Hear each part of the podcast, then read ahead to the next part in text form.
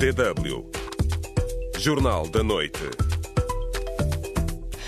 Olá, bem-vindo ao Jornal da Noite da DW. Eu sou Taina Mansani e vamos aos destaques.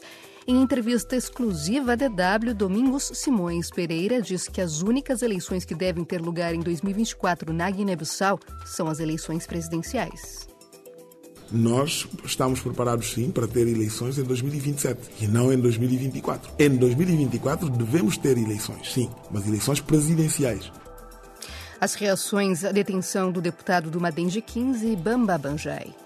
O deputado Bamba Banjai não podia ser detido, não devia ser detido, porque goza de, certo, de uma certa imunidade enquanto deputado.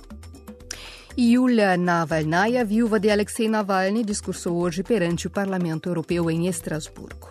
Estes são os destaques do Jornal da Noite. Você ouve DW África, acompanhe a seguir. Em entrevista exclusiva à DW, Domingos Simões Pereira, o presidente da Assembleia Nacional Popular da Guiné-Bissau, diz que as únicas eleições que devem ter lugar em 2024 no país são as eleições presidenciais.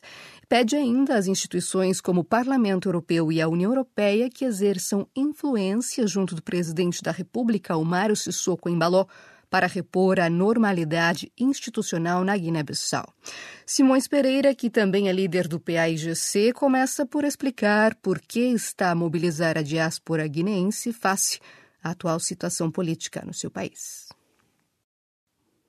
Eu acredito que as instituições, tanto políticas como da sociedade civil, se estão a mobilizar, eh, vão recuperando as suas forças e vão definindo novas estratégias de luta conforme as circunstâncias. A mobilização da nossa diáspora é algo muito importante e, portanto, somando tudo isso e outras questões que eu já tinha em agenda, viabilizaram esta intenção de passar alguma temporada por cá. Não deixo de reconhecer que uh, o quadro securitário também influenciou nessa tomada de decisão, que é temporária. Mas teme que a sua vida esteja em risco depois daqueles acontecimentos que se registraram no país? Eu já afirmei e volto a reiterar que não acredito que haja algum cidadão guineense que em algum momento não sinta a sua vida em risco. Absolutamente, porque criou-se um quadro de violência tão global, onde os cidadãos sentem que é das autoridades que têm a vocação e deviam assumir a responsabilidade da sua segurança que vem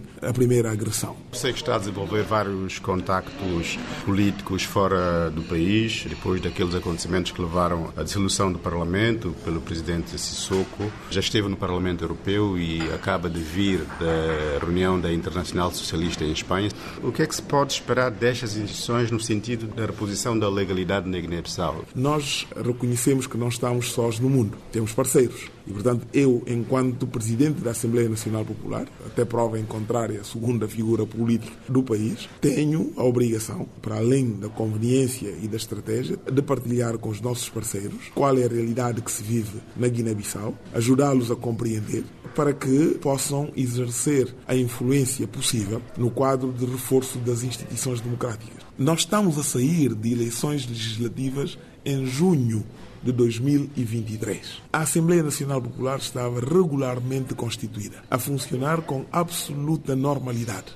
Vamos voltar a realizar eleições e vamos pedir às mesmas entidades, neste caso a União Europeia, para, sendo parceiro da Guiné-Bissau, financiar novas eleições, quatro meses decorridos depois da última eleição, para não resolver nenhum problema. Portanto, o PSGC rejeita categoricamente a ideia de marcação de novas eleições. A nossa posição é decorrente da nossa interpretação de que a Assembleia Nacional Popular não está dissolvida. E se esses órgãos são eleitos por um período de quatro anos, nós estamos preparados sim para ter eleições em 2027 e não em 2024. Em 2024 devemos ter eleições, sim, mas eleições presidenciais. Que mensagem ou que posição recebeu do Parlamento Europeu e da União Europeia?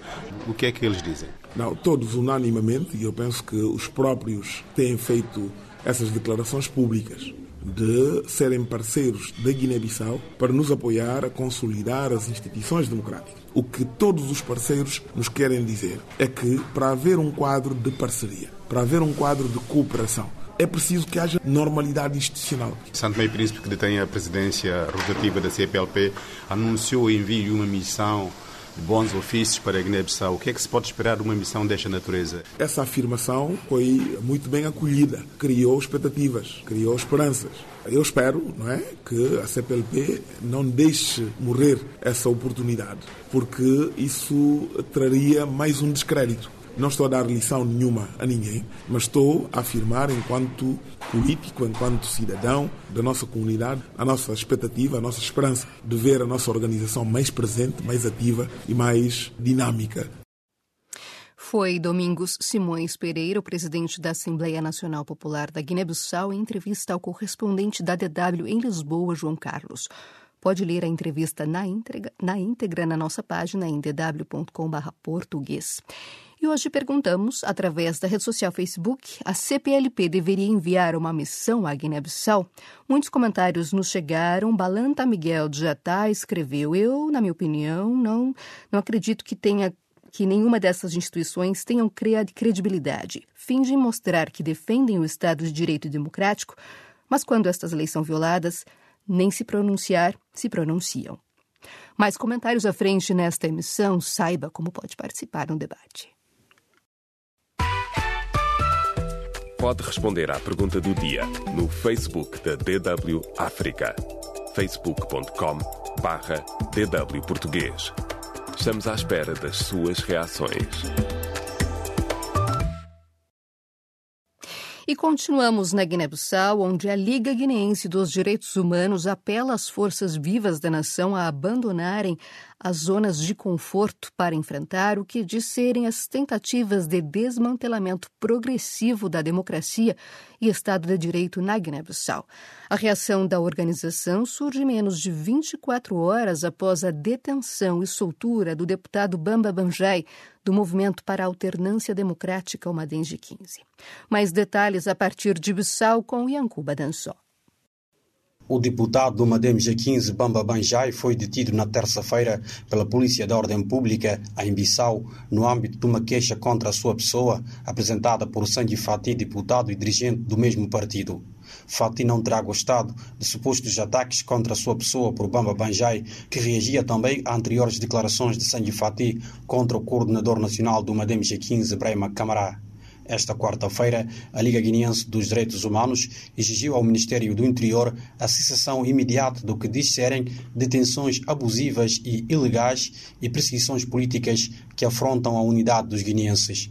Em comunicado, a Organização dos Direitos Humanos promete interpelar o Presidente da República, Umaru Sissoko Embalo, e o Primeiro-Ministro Rui Duarte Barros sobre o ambiente nefasto de desprezo pelas normas estruturantes do Estado de Direito, de tensão permanente e de ataques sem precedentes à coesão social na Guiné-Bissau. O jurista Mariano Pina, ouvido pela DW África, diz que, à luz da Constituição guineense, a detenção do deputado Bamba Banjai, entretanto libertado, foi ilegal Banja não podia ser detido. Não devia ser detido, porque goza de, certo, de uma certa imunidade enquanto deputado. Há vários meses que a crise política se adensa na Guiné-Bissau, depois do chefe de Estado Umaru Sissoko Embalo dissolver o parlamento no início de dezembro passado e formar um governo de iniciativa presidencial. Atualmente, tornam-se cada vez mais evidentes as divisões internas no Movimento para a Alternância Democrática e no Partido da Renovação Social, segundo e terceiro mais votados nas últimas eleições legislativas guineenses. O bastonário da Ordem dos Jornalistas, António Nhaga, defende a realização de um Fórum Nacional dos Partidos Políticos com uma única agenda. O que é que cada partido deve fazer para o bem-estar e desenvolvimento social e econômico da Guiné-Bissau? Porque, de facto, é aquele que se discute, discute os problemas de pessoas dentro do partido. Não discute a nação, não discute o país dentro do partido. De Bissau para a DW África, Yankuba Dançou. DW Notícias. Em Moçambique, a secretária-geral da Renamo, Clementina Bomba, disse hoje que o partido está preocupadíssimo com a violência no norte do país, em Cabo Delgado. Questionada pelos jornalistas sobre qual pode ser uma contribuição da Renamo para solucionar o conflito em Cabo Delgado, Clementina Bomba disse que as propostas da Renamo foram ignoradas. Mas nós apresentamos as propostas, o, o governo deve apetrechar uh, as forças de defesa e segurança, deve buscar mecanismos, experiências de outros países que combatem o terrorismo para poder implementar no nosso país. porque é visto que as forças que nos reforçam a nível de, de, da linha de fogo em Cabo Delgado, infelizmente, não estão a, a, a alcançar os objetivos pelos quais foram contratadas. O maior partido da oposição insiste ainda que o governo deve entrar em diálogo com os grupos responsáveis pelos ataques armados em Cabo Delgado. Questionada durante a conferência de imprensa se ex-guerrilheiros da Renamo estariam dispostos a apoiar o combate ao terrorismo, a secretária-geral da Renamo disse que Bom, oportunamente poderão ter a resposta, porque é uma, é uma pergunta que eu vou levar ao, ao mais alto órgão do partido. Clementina Bomba, secretária-geral da Renamo, falava esta quarta-feira na capital moçambicana, Maputo. O governo moçambicano apelou hoje aos deslocados dos ataques terroristas em Cabo Delgado para, denunciarem a possível presença de insurgentes nos centros de acomodação. O grupo terrorista Estado Islâmico reivindicou a autoria de 27 ataques em vilas cristãs no distrito de Chiuri, em que afirma terem morrido 70, 70 pessoas nos últimos dias. A União Europeia vai ter observadores nas eleições gerais moçambicanas de outubro deste ano, que incluem a escolha do novo presidente, anunciou hoje em Maputo a presidente do Comitê Político e de Segurança da União Europeia a oposição angolana volta a fazer críticas ao projeto de divisão político-administrativa no país. Libert Chiaca, líder do grupo parlamentar do maior partido da oposição em Angola, UNITA, diz que a divisão político-administrativa que esteve hoje em debate no parlamento adia o desejo das autarquias. A atual divisão política administrativa vem adiar um desejo genuíno de materializarmos autarquias locais. Portanto, queremos deixar bem claro que vamos votar contra. Declarações de Libertiaca ao correspondente da DW em Angola, Borralho Ndomba. No debate de hoje no parlamento, o partido no poder, o MPLA, disse que o objetivo do governo com a nova divisão político-administrativa é estruturar o território nacional aproximando os serviços públicos dos cidadãos. Mas Nimi Yassimbi, da Frente Nacional de Libertação de Angola, FNLA, considera que o MPLA está a tirar areia para os olhos dos angolanos com uma alegada tentativa de subverter a implementação das autarquias locais. Até agora ainda não vi. Nós estamos a especular, mas não há. Pelo menos eu ouvi um dirigente do MPLA dizer que não tem nada a ver com isso. A nova divisão político-administrativa de Angola prevê 325 325 municípios, perdão, e 20 províncias numa primeira fase. As duas novas províncias que poderão nascer resultarão da divisão da província do Mochico, passando a ter Mochico e Kassai Zambeze, e da província do Cuando Cubango, repartida em duas, Cuando cubando. A proposta de lei sobre a divisão político-administrativa não foi votada hoje. A sessão foi suspensa e retoma amanhã. O angolano Mangena, que denunciou o envolvimento de altas figuras do regime angolano no tráfico de drogas, e foi recentemente deportado de Moçambique para Angola, vai responder pelos crimes de ultraje ao Estado e calúnia. O angolano publicou nas redes sociais denúncias sobre o alegado envolvimento no tráfico de droga de várias figuras angolana, angolanas, refugiando-se depois em Moçambique, onde solicitou asilo, pedido rejeitado por não ter sido, não ter sido provada a perseguição de que alegava ser vítima. Uma vez expulso, Mangena e a família ficam interditos de entrar naquele território por um período de 10 anos.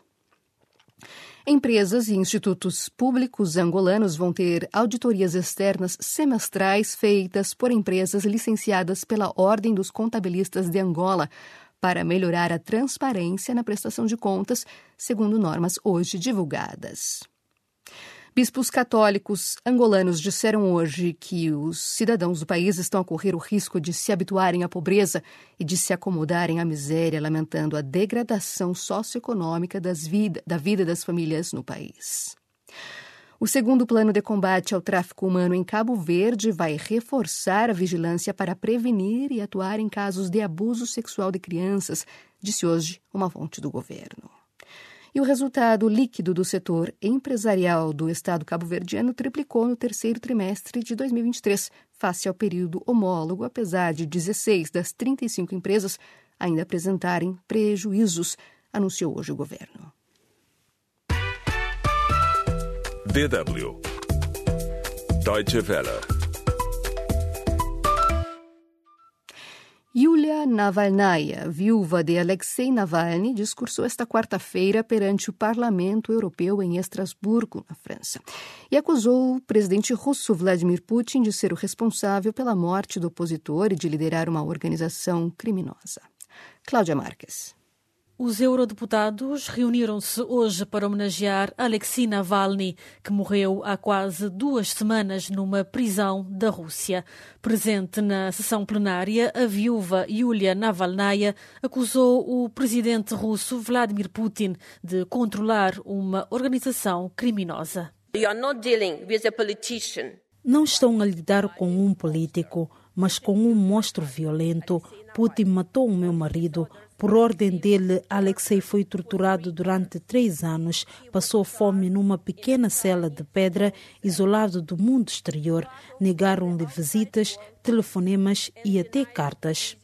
Phone calls and then even letters. Yulia Navalnaya exigiu da União Europeia mais do que declarações de preocupação, criticando a organização e todos que acham que podem apelar ao bom senso de Putin.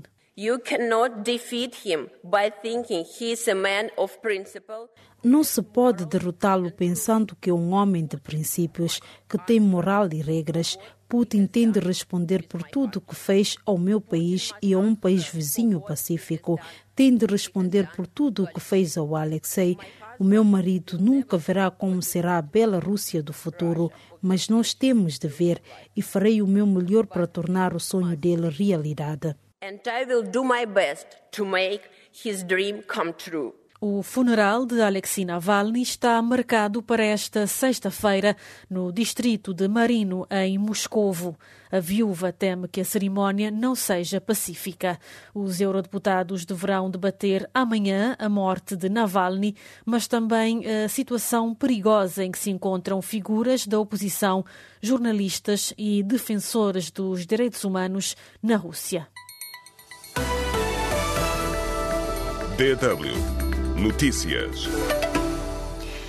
Deputados do Ghana aprovaram hoje a Lei dos Direitos Sexuais e dos Valores Familiares do Ghana, que penaliza as práticas homossexuais, provocando fortes receios na comunidade LGBTQ e A.